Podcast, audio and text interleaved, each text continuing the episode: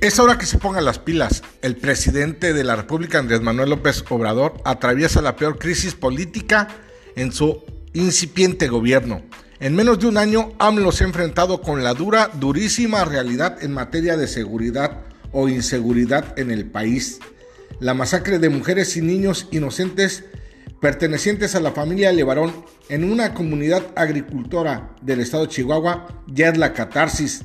Ignorar o pretender ignorar que la delincuencia organizada, los carteles de las drogas en diferentes regiones han rebasado al gobierno es quererse engañar a sí mismo y engañar a la sociedad. Si AMLO no enfrenta el toro por los cuernos y admite que la mafia reta continuamente al gobierno y que está matando inocentes, el gobierno amnista terminará en un rotundo fracaso. López Obrador llegó con 30 millones de votos, producto del hartazgo de los mexicanos hacia el PRI y el PAN. El rechazo a la corrupción del gobierno en turno no solamente fue la base de su triunfo electoral, también los cuestionamientos a la complicidad e ineptitud gubernamental para combatir la delincuencia. Es el momento de que AMLO cambie de estrategia que ordene el reemplazo del secretario de Seguridad Pública, Alfonso Durazo, y que dé un golpe en la mesa de autoridad, que ordene a las Fuerzas Armadas velar por la seguridad y la soberanía del país, tal como lo saben hacer en la Marina y en el Ejército. De lo contrario, AMLO estará escribiendo su nombre en la historia con letras rojas. Hasta aquí, nos escuchamos en la próxima.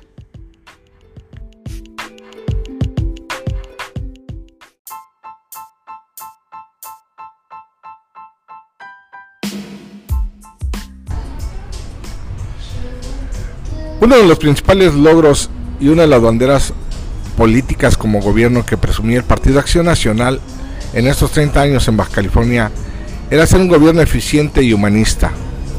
La teoría llevada a la práctica por parte de los gobernantes de Acción Nacional.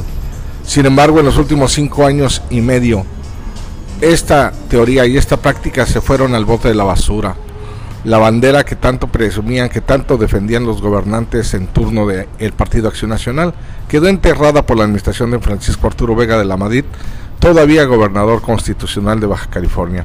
Uno de estos casos más elocuentes es la Comisión Estatal de Servicios Públicos de Tijuana, que como bien recordarán los eh, baja californianos, hace tres décadas era una paraestatal en quiebra, era la caja chica del gobierno al arribar los, gobernantes del Partido de Acción Nacional, hicieron de este organismo administrador de agua una paraestatal eficiente, un ejemplo a nivel nacional de cómo administrar de manera eficiente los recursos y garantizar el servicio del suministro de agua potable a la población. No obstante, en el, en el último año, los gobernantes, los colaboradores de Francisco Arturo Vega de la Madrid, llevaron al borde de la quiebra a tal organismo y en un hecho histórico e inédito en los últimos 30 años, se ha suspendido de manera frecuente el suministro de agua potable en diferentes colonias de Tijuana, el municipio de Playas de Rosarito y la parte norte del municipio de Ensenada. Esto porque por la mala administración y los casos de corrupción internos en la Comisión Estatal de Servicios Públicos de Tijuana, la crisis ha tocado fondo en diferentes colonias populares de la ciudad fronteriza tijuanense.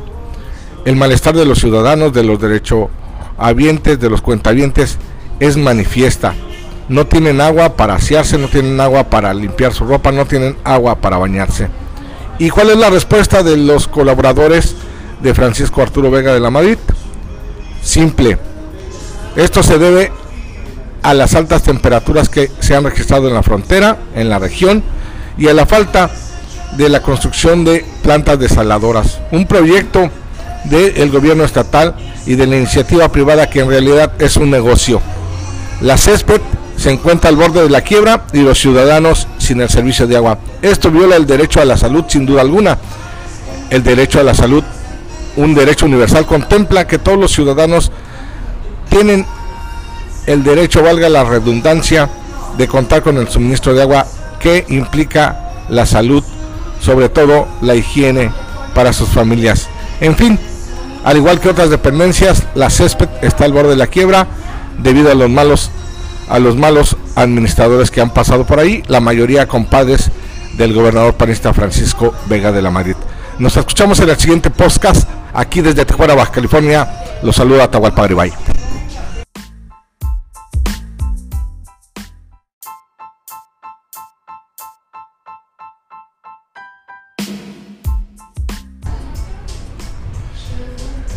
Uno de los principales logros y una de las banderas políticas como gobierno que presumía el Partido Acción Nacional en estos 30 años en Baja California era ser un gobierno eficiente y humanista. La teoría llevada a la práctica por parte de los gobernantes de Acción Nacional. Sin embargo, en los últimos cinco años y medio, esta teoría y esta práctica se fueron al bote de la basura la bandera que tanto presumían, que tanto defendían los gobernantes en turno del Partido Acción Nacional, quedó enterrada por la administración de Francisco Arturo Vega de la Madrid, todavía gobernador constitucional de Baja California. Uno de estos casos más elocuentes es la Comisión Estatal de Servicios Públicos de Tijuana, que como bien recordarán los eh, baja californianos, hace tres décadas era una paraestatal en quiebra, era la caja chica del gobierno al arribar los, los gobernantes del Partido de Acción Nacional, hicieron de este organismo administrador de agua una paraestatal eficiente, un ejemplo a nivel nacional de cómo administrar de manera eficiente los recursos y garantizar el servicio del suministro de agua potable a la población. No obstante, en el, en el último año, los gobernantes, los colaboradores de Francisco Arturo Vega de la Madrid, llevaron al borde de la quiebra a tal organismo y en un hecho histórico e inédito en los últimos 30 años, se ha suspendido de manera frecuente el suministro de agua potable en diferentes colonias de Tijuana, el municipio de Playas de Rosarito y la parte norte del municipio de Ensenada. Esto porque por la mala administración y los casos de corrupción internos en la Comisión Estatal de Servicios Públicos de Tijuana, la crisis ha tocado fondo en diferentes colonias populares de la ciudad fronteriza tijuanense. El malestar de los ciudadanos de los derechos habientes de los cuentavientes es manifiesta. No tienen agua para asearse, no tienen agua para limpiar su ropa, no tienen agua para bañarse. ¿Y cuál es la respuesta de los colaboradores de Francisco Arturo Vega de la Madrid? Simple. Esto se debe a las altas temperaturas que se han registrado en la frontera, en la región, y a la falta de la construcción de plantas desaladoras. Un proyecto del gobierno estatal y de la iniciativa privada que en realidad es un negocio. La césped se encuentra al borde de la quiebra y los ciudadanos sin el servicio de agua. Esto viola el derecho a la salud sin duda alguna. El derecho a la salud, un derecho universal, contempla que todos los ciudadanos tienen el derecho, valga la redundancia, de contar con el suministro de agua que implica la salud, sobre todo la higiene para sus familias. En fin, al igual que otras dependencias, la césped está al borde de la quiebra debido a los malos a los malos administradores que han pasado por ahí, la mayoría compadres del gobernador panista Francisco Vega de la Madrid. Nos escuchamos en el siguiente podcast aquí desde Tijuana, Baja California. Los saluda Atahualpa Garibay.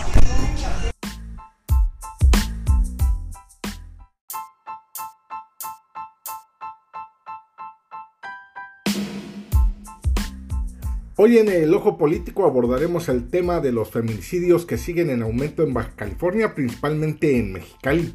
A la par de la violencia contra las mujeres, la torpeza de los encargados de la Fiscalía General del Estado también va en ascenso.